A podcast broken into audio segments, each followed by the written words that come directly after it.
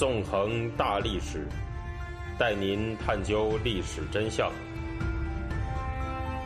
理解历史、现在与未来。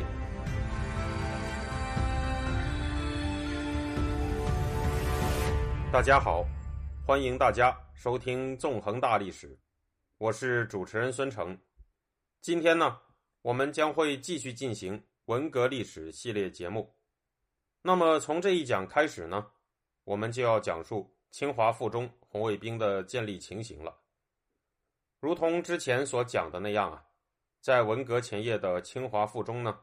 正弥漫着干部子弟和平民子弟尖锐对立的政治氛围。在这样的情况下，只需要有一个导火索，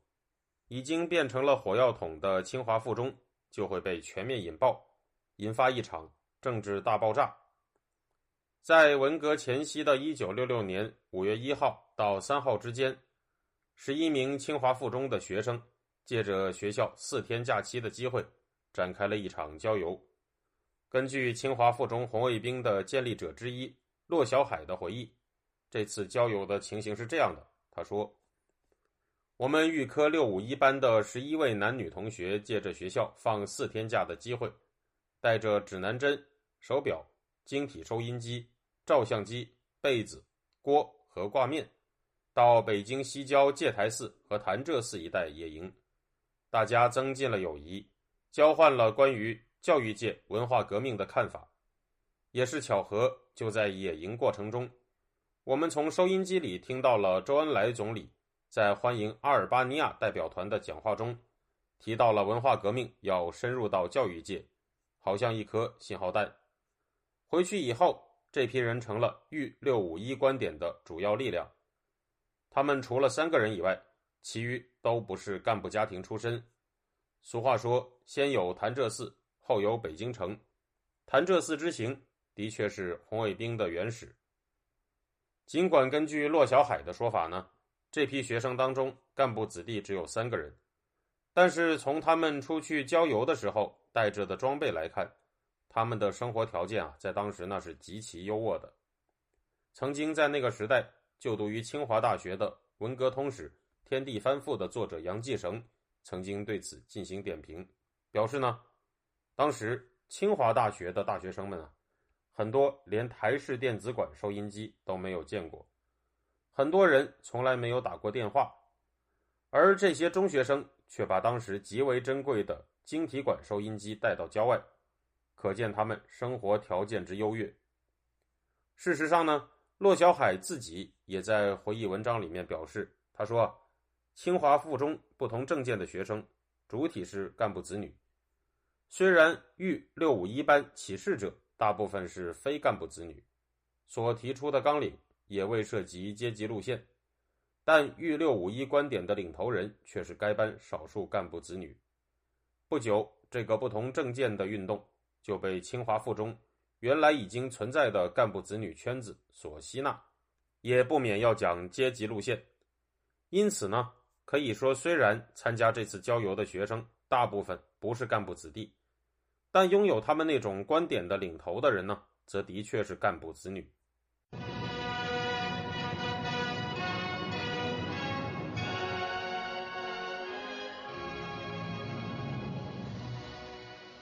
在这之后的五月二十八号，清华附中的一批拥有不同证件的学生，在学校的宿舍楼酝酿着一个统一的署名，采纳了一个叫“红卫兵”的名字。到了第二天。也就是五月二十九号的夜晚，清华附中的十几个学生又来到北京圆明园遗址，举行了一场秘密会议。在这一次会议上呢，他们认为学校的党支部正在执行一条资产阶级教育路线，表示当时已是山雨欲来风满楼的形势。为了迎接阶级斗争暴风雨的来临，为了更加有力的与校方进行斗争，有必要成立自己的组织。并一致同意将组织命名为红卫兵。这些学生啊，多数是干部子弟，而红卫兵这个词呢，则来自与会学生张承志曾经用过的笔名，意思是毛泽东的红色卫兵。在五月三十一号，这个新成立的名叫红卫兵的组织呢，给中共中央和毛泽东发出了一封长达万言的信。信里面是这样说的：他们说，我们是清华附中的学生，我校党支部共有党员二十四人，预备党员五人，其中大部分是知识分子出身，工农出身的占的比例很小。这个党支部长期以来没有认真的学习毛主席著作。拒绝把毛主席的书当做一切工作的最高指示，很少阶级斗争观点，基本上没有执行无产阶级的办学方针，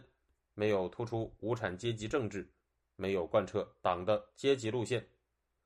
听到这段话的时候呢，我们需要注意的是，在文革时期啊，人们的很多很多话，实际上在字面的意义之下呢，还有一层以他们的切身利益为导向的含义。这段话尽管看上去是在说，当时清华附中党支部里面，大多数人呢是知识分子出身，工农出身的比例很小，但是实际上呢，当时清华附中的学生主要是在分成干部子弟和平民子弟这两个互相对立的派系，在这里呢，以干部子弟为主的红卫兵们使用了毛式的阶级斗争话语体系，认为学校的党支部工农不够。知识分子太多，在那个年代，所谓革命干部和工人以及贫下中农都属于政治出身好的红五类，而知识分子尽管没有像所谓地富反坏右那样被当做一个政治迫害标签进行不漏一人的政治镇压，但毛时代各种各样的政治运动也都从来没有放过知识分子，在毛时代，知识分子自然也被看作一种态度可疑的人。并不能被完全信任，而在清华附中文革前夜学生的派系中，知识分子子弟又有许多人持有平民子女那一派的观点，因此可以说这段话虽然看上去是表示党支部里面知识分子太多，工农太少，实际上呢却是干部子弟这一派在试图打击平民子弟那一派所使用的政治策略。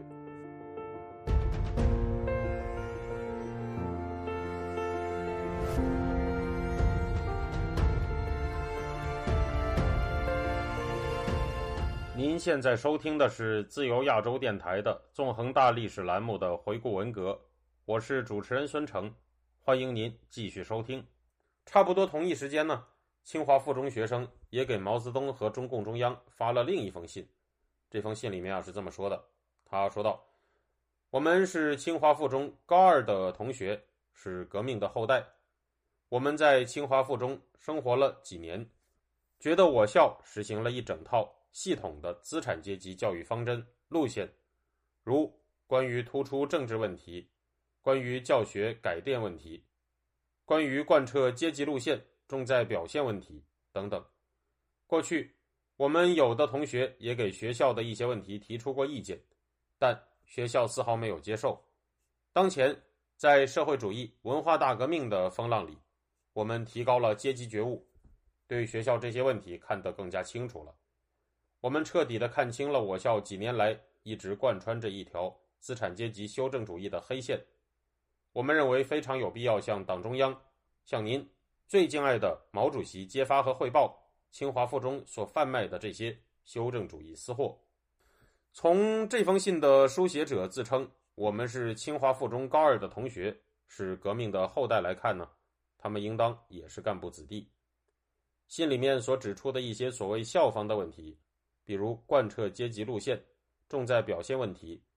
事实上可以说也都是干部子弟们十分不满的。如上一讲所讲到的，当时有不少平民子弟依靠所谓重在表现政策获得了收益。比如在让学生加入共青团的问题上，老师们呢就会注重发展所谓出身不够好但是表现好的学生们。总的来说吧，这封信的作者代表的是干部子弟的利益。而且给校方扣上了大帽子，认为校方对平民子弟的照顾是持续了几年的所谓一条资产阶级修正主义的黑线。为此，他们要向毛泽东写信，揭发和汇报清华附中所贩卖的这些修正主义私货。这封信呢，还这样说道：有党中央、有毛主席给我们撑腰，有广大的工农兵给我们做坚强的后盾，我们什么都不怕。即使在清华附中暂时的孤立，我们也不动摇，坚决斗争到底。我们是在为毛泽东思想而战，为共产主义而战，这是光荣的孤立。因情况紧急，希望中央急速派工作组来。到了六月二号呢，一张内容可以说更加劲爆的大字报啊，在学校里就被贴了出来。它的标题呢叫做“誓死保卫无产阶级专政，誓死保卫毛泽东思想”。内容则可以说是相当的疯狂，堆砌着各种政治口号，显露出了一种张牙舞爪、声嘶力竭的味道。这篇大字报的全文呢是这样说的。党中央、毛主席向全国人民吹响了冲锋号，将无产阶级文化大革命进行到底。我们无产阶级革命的后代，无限热爱、无限信仰、无限崇拜毛泽东思想，对一切反毛泽东思想的言行怀着刻骨的仇恨。在大革命中，我们一定要树立毛泽东思想的绝对权威，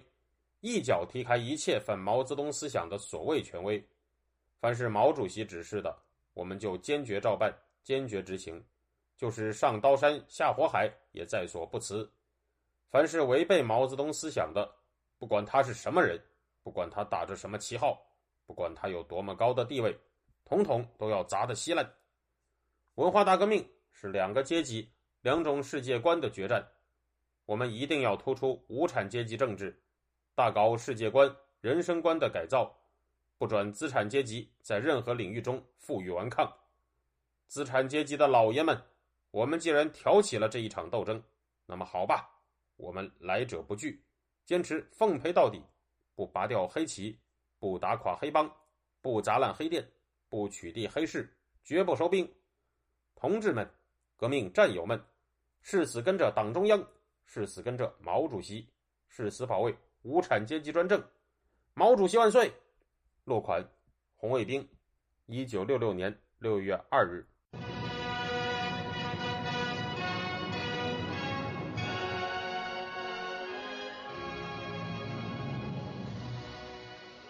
那么，以上呢就是这篇大字报的全部内容。可以看到，其中充斥着各种各样疯狂的文革式语言，比如表示对毛泽东思想啊是无限热爱、无限信仰、无限崇拜。表示呢，对所谓反对毛泽东思想的言行啊，那是怀着刻骨的仇恨。大字报呢，也用不容争辩的口吻说，要树立毛泽东思想的绝对权威，对于毛泽东的指示，更是要坚决照办，坚决执行。这份大字报呢，有超过一百人进行了联署，而从这份署名“红卫兵”的大字报的撰写者自称“我们无产阶级革命的后代”来看。这当然也是一份代表干部子弟立场的大字报了。根据这份大字报当中的说法，所谓违背毛泽东思想的人，下场将会很凄惨，也就是说将会被统统砸得稀烂。到了这个时候啊，清华附中的红卫兵运动已经发动了起来。短短几天的时间里，红卫兵运动就从十几个人的密谋，发展到了上百人联署的大字报。从这些红卫兵的政治诉求来看呢，他们代表的是学校当中干部子弟们的立场，在现实利益中想要维护的是他们通过父母获得的特权。清华附中校方呢，则成为了他们的攻击目标。而就在这份大字报被贴出的1966年6月2号这一天，一个更为爆炸性的消息出现，更加加速了局势的演化。在这天。中国官方喉舌《人民日报》全文刊登了北京大学的一份大字报，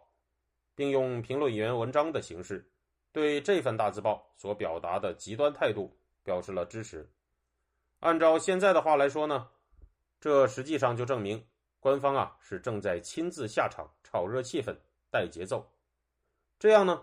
我们也就需要把镜头从清华附中转到北京大学，来叙述接下来所发生的历史了。好了，感谢大家，这周就到这里，我们下个星期再见。